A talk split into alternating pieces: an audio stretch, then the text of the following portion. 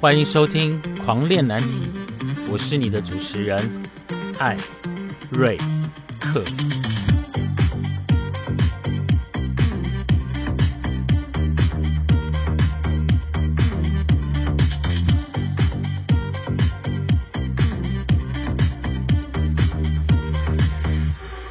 我们聊难题，聊青春，聊叛逆，聊出柜。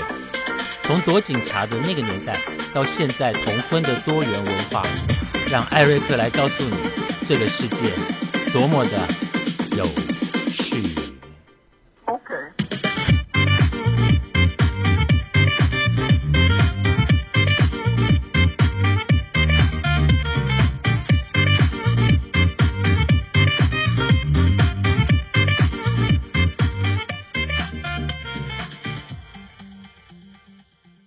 好，各位听众，大家好。在前几集里面呢，我们有跟大家聊过了同志会去的一些地方。在没有科技这么进步的时代哦，我们能够去什么地方？当然，最大宗的呢就是二二八的新公园。那在前面几集的故事呢，又告诉大家关于同志选衣服都是去哪里选呢？西门町的新宿跟小香港，这是我们最常去买衣服的地方。那我们为什么要去买衣服呢？原因有一个。很大很很重要的一个重点，就是我们在礼拜五或者是礼拜六晚上，我们会去 gay bar 跳舞。所以当你去 gay bar 跳舞的时候呢，你一定要穿着一身的华服，啊，跟现代的时代不太一样哦。所以我们那时候制装费其实花蛮高的，包括香水啦、配件啦、发型啦。其实，在那个时候，我们花了好多钱在做外在的打扮。好，在做外在的打扮。如果你是七零八零。年代知道 gay bar 这件事情，你就会知道那阵子的 gay bar 有多么的疯狂。好，那今天呢，除了跟大家聊聊呃我们常去的一些地方之外，还有没有什么地方在没有网络的那个年代？请问男同志到底要怎么去玩找朋友呢？好，其实新公园是大家是最了解的啦。当然，新公园在最过去还记得吗？我们在前面的标语有说到，我们要去公司上班。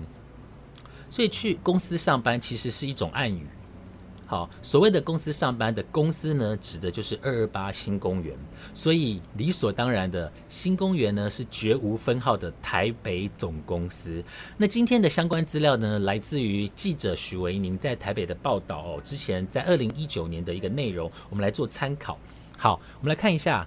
那除了新公园之外呢，那在台北还没有其他聚集的地方呢？当然有啊，其实，在最大的总公司呢，当然就是新公园之外，在承德路上的建成公园也是当年我们会去的。只是说在建成公园呢，人比较少，就是菜没那么多的意思啦。以现代的人来讲的话，就是他的人比较小众，那人没有那么的多。但新公园，哇塞，一到每到礼拜五、礼拜六，真的是可以说是客满吼，但没有满到像看花灯那么的满啦。好，那在那个没有手机的年代啊，其实除了公园之外呢，夏令营跟交笔友也是一个非常夯的交友模式。好，那刚刚有讲到，其实公园里面呢，不单单只有新公园、建成公园，其实还有很多的同志朋友呢，会在戏院里面找喜欢的人。大家很难想象，对不对？其实，在早期，呃，我知道的会同志会去的一个戏院呢，包括了民生戏院。包括了坐落在宁夏夜市旁边的圆满戏院，那这样的一个二轮或三轮的戏院里面呢，它有时候哦，它有时候是会播 A 片的呢。好，那什么人会去看 A 片呢？我相信女生应该不会没事跑去看 A 片吧，所以会看 A 片的人大概都是男生居多嘛。所以男生这里面呢，在戏院里面呢，就可能会有异性恋，也会有同志在里面。那他们彼此不会互相干扰。哦，异性恋去那边呢，可能就是看电影；然后同志呢去那边，可能就是想要找呃短暂型的露水姻缘的概念。好，所以坐在后排的呢，几乎都是同志，所以也没有那么多啦，不是说坐满的那一种。好，所以呢，在那个没有网络的年代呢，其实交友真的是比较保守，我是非常的保守。还记得我刚刚前面有讲到，交笔友也是一个非常普遍的一个方法。那个时候没有手机，也没有网络，所以跟不认识的人交朋友呢，你只能用写信的方法了哈。现在很方便啊，你交个朋友，打个赖啊，或者是上个 Grand 啊，这些呢，你马上就可以认识新的朋友。可是，在过去没有这么科技没有那么进步的时候呢，我们真的是用书信往来在交笔友。诶，其实。在在以往的主流社会，也是常常用交笔友的方法来认识对方跟彼此。那我们的世界里面呢，我们也会用这样的方法来认识彼此。那最出名的杂志呢，就是交笔友的方法呢，呃，像是大家很熟悉的《爱情青红灯》，好，或者是世界电影杂志，或者是姐妹杂志。因为在以往的杂志呢的最后面都会有大概两三页的交友专栏，好，会有交友专栏，所以呢，你就可以在那个交友专栏上面看到有人在争笔友。那争笔友的大部分的主流都还是以男生跟女生啊，女生跟男生。可是如果你能够，当我们眼睛，当我们的雷达是很敏锐的，当我们翻阅看到后面有写男找男，我们大概就能够理解这是我们的同类人。所以，呃，有些人是会放照片在上面的，那有些人是不会放照片在上面的。可是你就会试着，呃，去阅读他的想要交友的类型，跟他自己本身的条件。那这个东西我们只能从文字上面、书面上面来看，呃，这个人可能是怎么样，我们帮他塑造成一个想象的，他有一个非常大的想象空间。好，所以呢，呃。我曾经哦，也曾经哦，我曾经在《爱情青红灯》上面交过笔友。我记得我的笔名，笔名啊，这不是用真实名字。我记得我的笔名叫做李成杰，木子李，承德路的承，木火杰，李成杰。哎，那时候我收到的信如雪片般的飞来，但我有放照片吗？我也忘了。但是很多时候，我记得那段时间。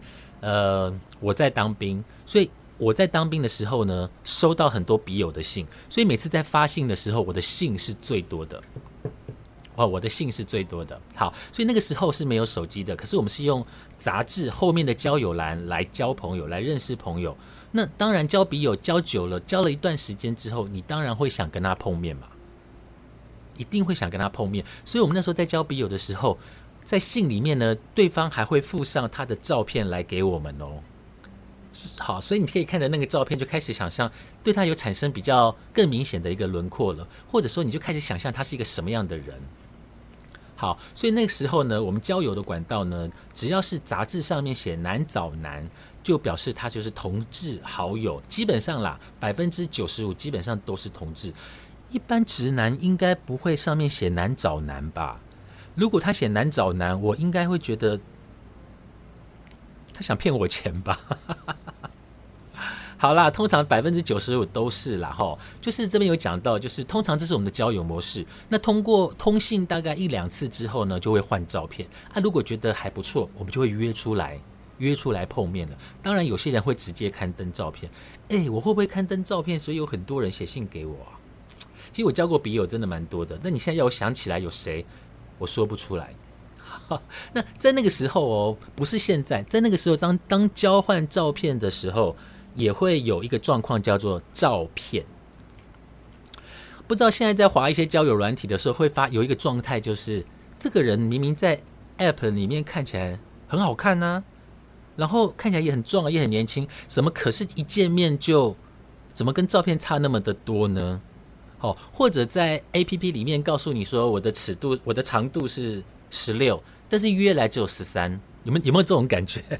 好，所以可是我们以前不会啦，因为我们家是含蓄，所以我们就先交友，然后换照片。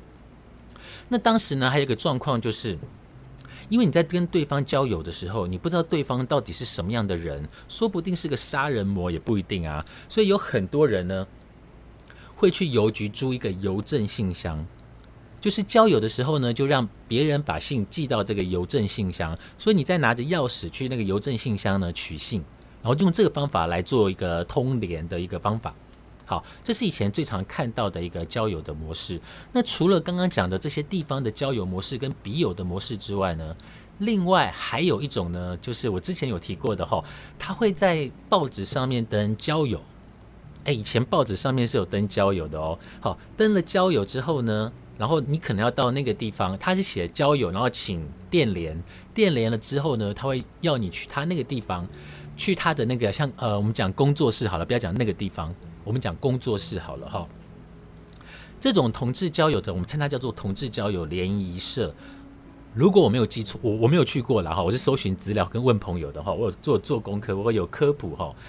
据说它是隐身在西门町跟台北车站附近的大楼，通常是在报纸上的小企上面刊登男男交友。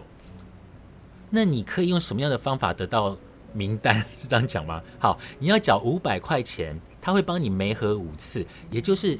当你缴了五百块钱，你可以认识，他会给你五个人的名字跟电话，你们可以自己约来约出来见面认识，彼此探索。好，那他这边写的是说你喜欢的条件呢，公司就帮你媒合。那你们约好时间呢，你们就可以在联谊社见面。那也不用说好像很为难，就大大家就干脆一点，喜欢就喜欢，那不喜欢也不要浪费时间。那如果这五个你不满意的话，他会再帮你找五个。所以呢，呃。他算是联谊社没错，那他同时也赚钱，同时也帮助认识朋友，所以这是一个很大的市场诶，在当时没有这些手机 APP 交友软体的时候，好，除了这样的一个方法之外呢，哦，其实我有个朋友啊，他就是透过这个这样的一个方法认识了，就是交钱的这个方法，然后认识了一个好朋友，然后后来这两个朋友呢，跟我们现在也都是好朋友。那除了刚刚讲的那些之外呢？同志们还有什么样的管道可以去认识朋友？吼，还有当时有一个杂志社，他专门呃，其实在这个时候，那个杂志社在当时应该算是非常非常不容易经营的杂志社，因为在那时候民风未开，大家对于同志还是充满了面纱，不是太理解。可是当时有一个杂志社呢，叫做号角出版社。好，号角出版社呢，本来是出版一些励志的书籍，可是有一天发现，原来男男的市场这么的大，于是他开始发行了一些，呃，像是写真集，好，发行了一些写真集，写一些男人的，也包括了内裤系列啦、肉体系列啦。那之后呢，他就用的这个方法，办了一些同志成长营的活动，所以会来参加的这些同志，除了他是可能是一个夏令营，同时他也可能是。呃，交友的一个管道，所以我觉得商人的脑筋真的是蛮厉害的哈。那以现在的文化来去做解读的话，就是其实同志的钱很好赚。A 章会不会讲太白哦？就是很好赚啦。好，所以呢，呃，这样的成长营呢，其实它的活动也是跟一般的夏令营是很像的哦。就是它有一些正常的康乐活，正常讲的好像人家不正常，就是会有一些康乐活动。好，那大概是八个人到十个人一组，也会邀请心灵的辅导师，因为我相信在那个时候，很多人对于这样的一个性向跟这样的一个状况，没有办法那么快的得到认同，或者是自我的认同。那这样的活动除了心理建设之外，又可以认识新朋友，其实我觉得那个活动是很有意义的，好，是非常有意义的。好，那在这个之前呢，呃，除了刚刚讲的那些之外呢？有一阵子哦，我我不知道，见这个是内容会比较多哈，讯息会比较多。有一阵子呢，在酒店呢，酒店会有第三性公关。据我了解，呃，最有名的一家叫做香蕉新乐园。所谓的第三性公关呢，就是比较像女生的同志，他会打扮成女装，然后在那个地方呢陪客人唱歌喝酒。那当时蛮多家的，我记得，但我只知道我去过的是香蕉新乐园。然后我我第一次去的时候，我哇塞，我真的开了眼界。那些男生小男生扮起来真是比女生还漂亮，然后声音都这样嗲嗲的啊，然后找你喝酒啊、唱歌啊，就是一个很欢乐的一个地方。哦，很欢乐的地方。那之后呢，也演变了所谓的红顶艺人的一些舞台秀。那其实，在早期的同志的。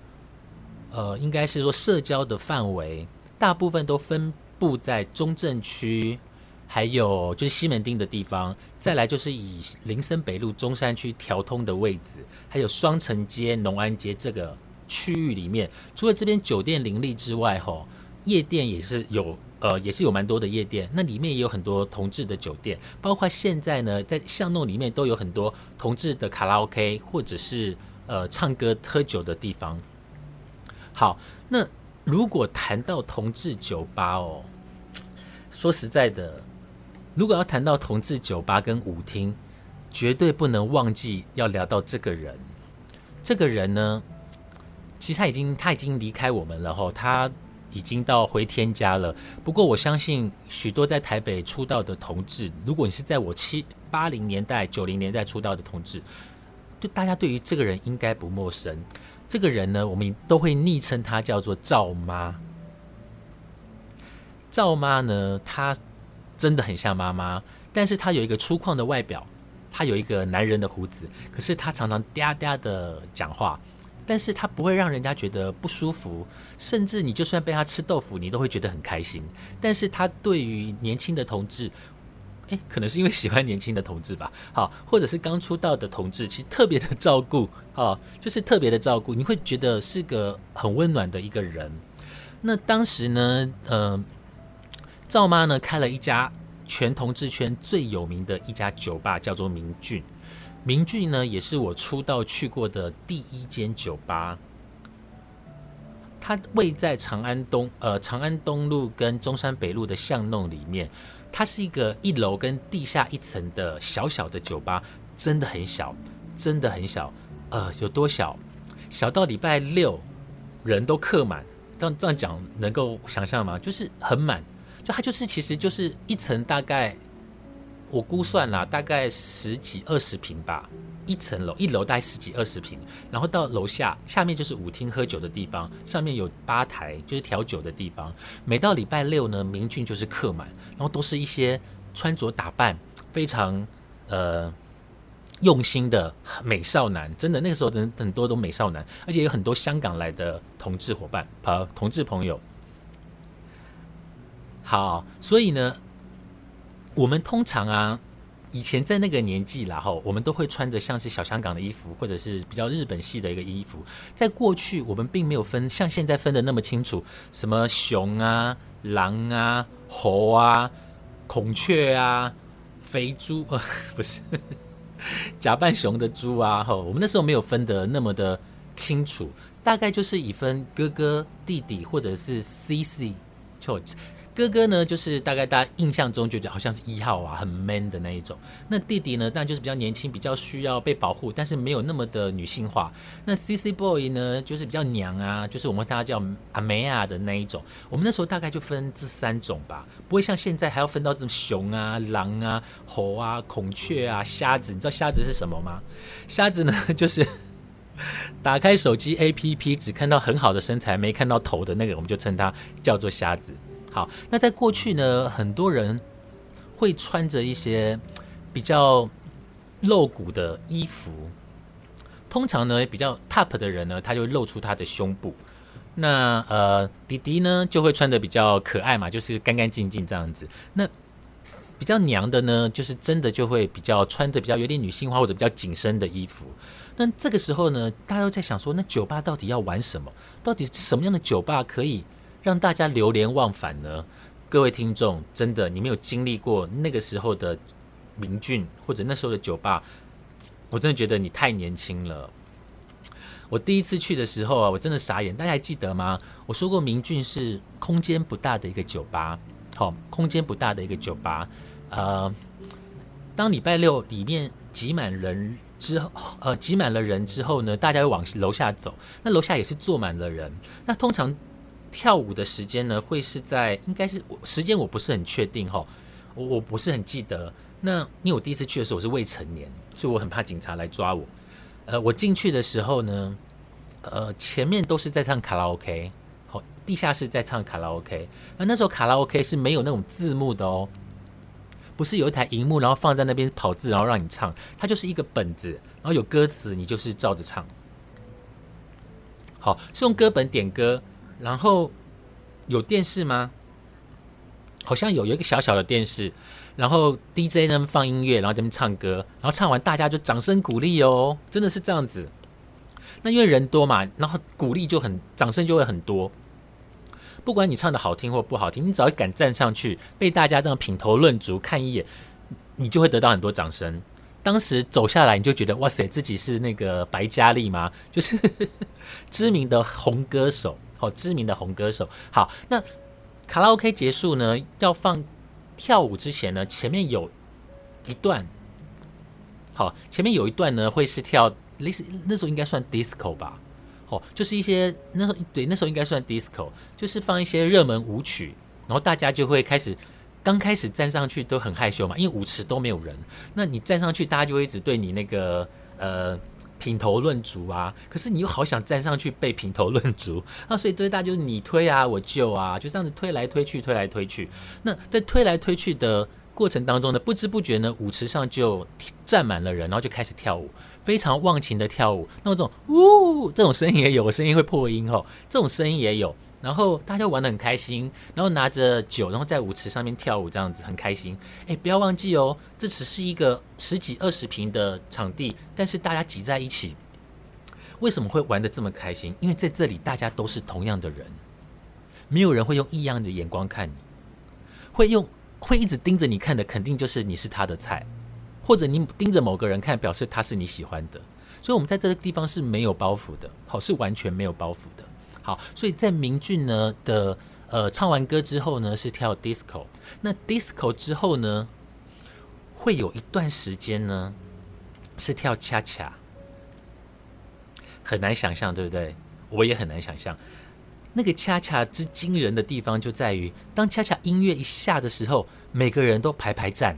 然后因为恰恰是两个人对跳嘛，所以他就是对跳之后呢，啊，就是很自然的就会，你就会换成他就会换成呃一列、两列、三列，然后大家就这样对着跳，然后随着音乐的节拍，然后这样子一前一进，一前一进，一前一进。那我刚开始真是傻了眼哎，我想说哇塞，也太整齐了吧？这些人平常都练过吗？但不是，他大家就是很自然的随着那个音乐起舞。然后我第一次看的时候，我看到哇塞，有人会转圈圈呢。哦，会边跳然后边转圈圈，我想说这也太厉害了吧！那当时跟我去的人有一群是我那时候十六岁认识的好朋友，那我们也是大家，我们都是顶着未成年的那个身份，然后去这种地方，然后大家都觉得很好奇、很新鲜，所以我们每个礼拜六都好想去这个地方玩哦，冒着危险然后去那个地方玩，我们都很怕临检，我们真的都很怕临检，因为当时呢，呃，未成年晚上还在外面。呃，龙龙龙龙龙，那个叫什么？龙溜人不是龙溜人，就是在外面不回家的呢，是会被抓去警察局的。好，所以呢，我们到了明郡的时候呢，看到这样的一个画面，我们就觉得哇，真的太神奇了，好像来到了一个新天堂乐园。好，看到一个新天堂乐园。好，那除了刚刚讲的一个明郡之外呢，其实同期的酒吧很多。那当然，酒吧还是会有分类。举例来讲，像是明俊可能就是属于比较呃国际型的，比较年轻人去的。那在当时呢，也有一些像是比较老人去的，而不是老人去，就是比较喝酒挂的，然后喜欢唱卡拉 OK 的。好，在林森北路也有，在博爱路也有，然后在呃林森北路，林森北路是最多的。我记得的有艺术贵族。然后最早期呢，在公园路附近的巷子里面有一个叫做二十一世纪很小型的一个 bar，然后在博爱路呢有丘比特跟 Amigo，然后明俊那时候我不知道是没落了还是怎么样，我忘记了吼。那时候明俊的那个老板就是赵妈，她离开了明俊，然后在林森北路锦州街这里这个地方开了一家酒吧。这家酒吧叫做柴可夫斯基，好看。这家酒吧叫柴可夫斯基。那在柴可夫斯司机旁边呢？啊，在旁边呢，以前有一个 T 坝就在旁边而已。后来那个 T 坝有改成叫做喜宴，这些都是当时很有名的一个地方。那后来呢？呃，当 Funky 开了之后呢，其实这些就开始慢慢的没落了。可是当时最有名的，我们通常会去的地方，一个就是 Funky，一个就是柴可夫斯基。好，Funky 跟柴可夫斯基。那 Funky 是后来，也就是它是走比较，它空间比较大，所以它走的是比较长形的，然后比较有舞厅的感觉。哦是比较像舞厅的感觉。所以呢，我们在那个时候呢，其实不怕没有地方跑，就是 gay bar 也是我们常常去聚会跟认识人的地方。可是那比较特别的地方吼，就是其实刚刚讲到赵妈开了一个柴可夫斯基，所以很多人都会去跟他聊天嘛，因为我们都很喜欢这个人，然后彼此都会帮大家取绰号啊，所以你常常会看到说，哎，那个大姐啊叫做钟丽缇啊，啊那个谁啊叫杨丽花啊，啊另外那个谁啊叫王祖贤呐，哦，就是你会觉得这些都是比较资深的前辈，但是在这个环境下，他们是这么的自在，这么的勇敢的做自己，所以。我觉得那也是带给我们年轻当时年轻晚辈的我们，有一种觉得哇，这世界其实并不想象，没有想象中的那么的灰色。好，所以到了九零年代呢，Funky 出现了。好，所以老式的舞厅啦跟酒吧就开始没落了。所以每个人呢都一定要去杭州南路的 Funky。我们当时也是每个礼拜六都去，也是打扮的非常的华丽，就是为了希望呃喜欢的人可以看自己一眼。好。那这个时候呢，我们就会去 Funky。那 Funky 到后来比较晚期之后，我就没有去了。那 Funky 的受众呢，就他的去的人呢，也是非常的广。你知道吗？Funky 那时候进去不知道多少钱，好像几点进去是两百，然后几点进去之后是三百还是三百五？但女生进去要一千块，就是他的门票女生要收一千块。我不知道大家还有没有印象哦，女生是要收一千块的哦，但还是真的有很多女生愿意花一千块去 gay bar 玩。我们就问他说：“为什么你要花一千块来 gay bar 玩？这边又 没人会喜欢你。”他说：“可是在这边我很放松啊，跟你们姐妹在一起，我觉得 很开心，而且不会有人性侵我。”听起来好像有一点道理哦，就是我们要保护她，就不用保护她的，你爱怎么玩就怎么玩。好。所以呢，在处在当时纯爱跟书信的年代，就是我们在交笔友的那个年代，其实，呃，有很多的同志酒吧，它是会被警察去做临检的，因为当时毕竟风气还没开嘛，好，风气是还没开的，所以有很多很多的警察，就是他们临检很多的大中主要临检地方都是在同志的酒吧。好，包括黑道也会来找茬啦，或者男生跟男生牵手啊，都有可能招人毒打，哦，都有可能哦，哈，所以，所以虽然我们圈内的朋友是完成一块的，但是在那个时候民风没有那么的开放的时候，我们是不会去跟外界出柜的，是不会去跟外界出柜的。OK，好，所以我觉得当时也蛮辛苦的啦，因为同志我不能讲嘛，讲了别人就会用异样的眼光看你，可能我们还要去跟所谓的直男。去抽烟呐，聊酒店有什么妹啊，或者是哎，你看那个女的好正啊，之之之之类的啦。那对我们来讲，其实话题我们都不想聊，就是很无聊啊。我宁愿想知道说，哎，嗯，你身材还蛮好的哦。OK，好。可是后来像我就是属于那种，我不喜欢再装了，我觉得好累哦。所以我后来在工作上面，我都会直接跟他说，不要对我有幻想，我喜欢男的。所以，我我是这样的个性啦，哈。所以，我觉得社会开放走到现在呢，同志也能够登记结婚了，这件事情真的，其实说起来，年轻的同志真的很幸福。在早期的同志走过了一大段的辛苦，然后到现在，我觉得真的要好好的呃珍惜现在得来不易的一个幸福。还记得吗？我刚刚说过，在我们那个年代会被抓。然后，当然被抓是因为未成年。那去酒吧也有可能被呃临检，然后带走。然后有可能在公园闲逛的时候呢，会被别人勒索。然后很多事情，当时真的有很多事情。可是比较长的、比较年长的同志已经都走过来了。所以走过三十五年的同志史，到现在，我觉得同志能够得到今日的幸福，真的很不容易。好，那今天呢，跟大家聊了很多关于同志在那个没有科技的年代，大家都去哪里交友呢？今天只有聊到一部分而已哦，后面呢还有更多的地方要跟大家做分享，帮大家把你的回忆带回到过去七零年代、八零年代的那时候的同志世界。我们的节目到现在为止，谢谢大家，我们下次见喽，拜拜。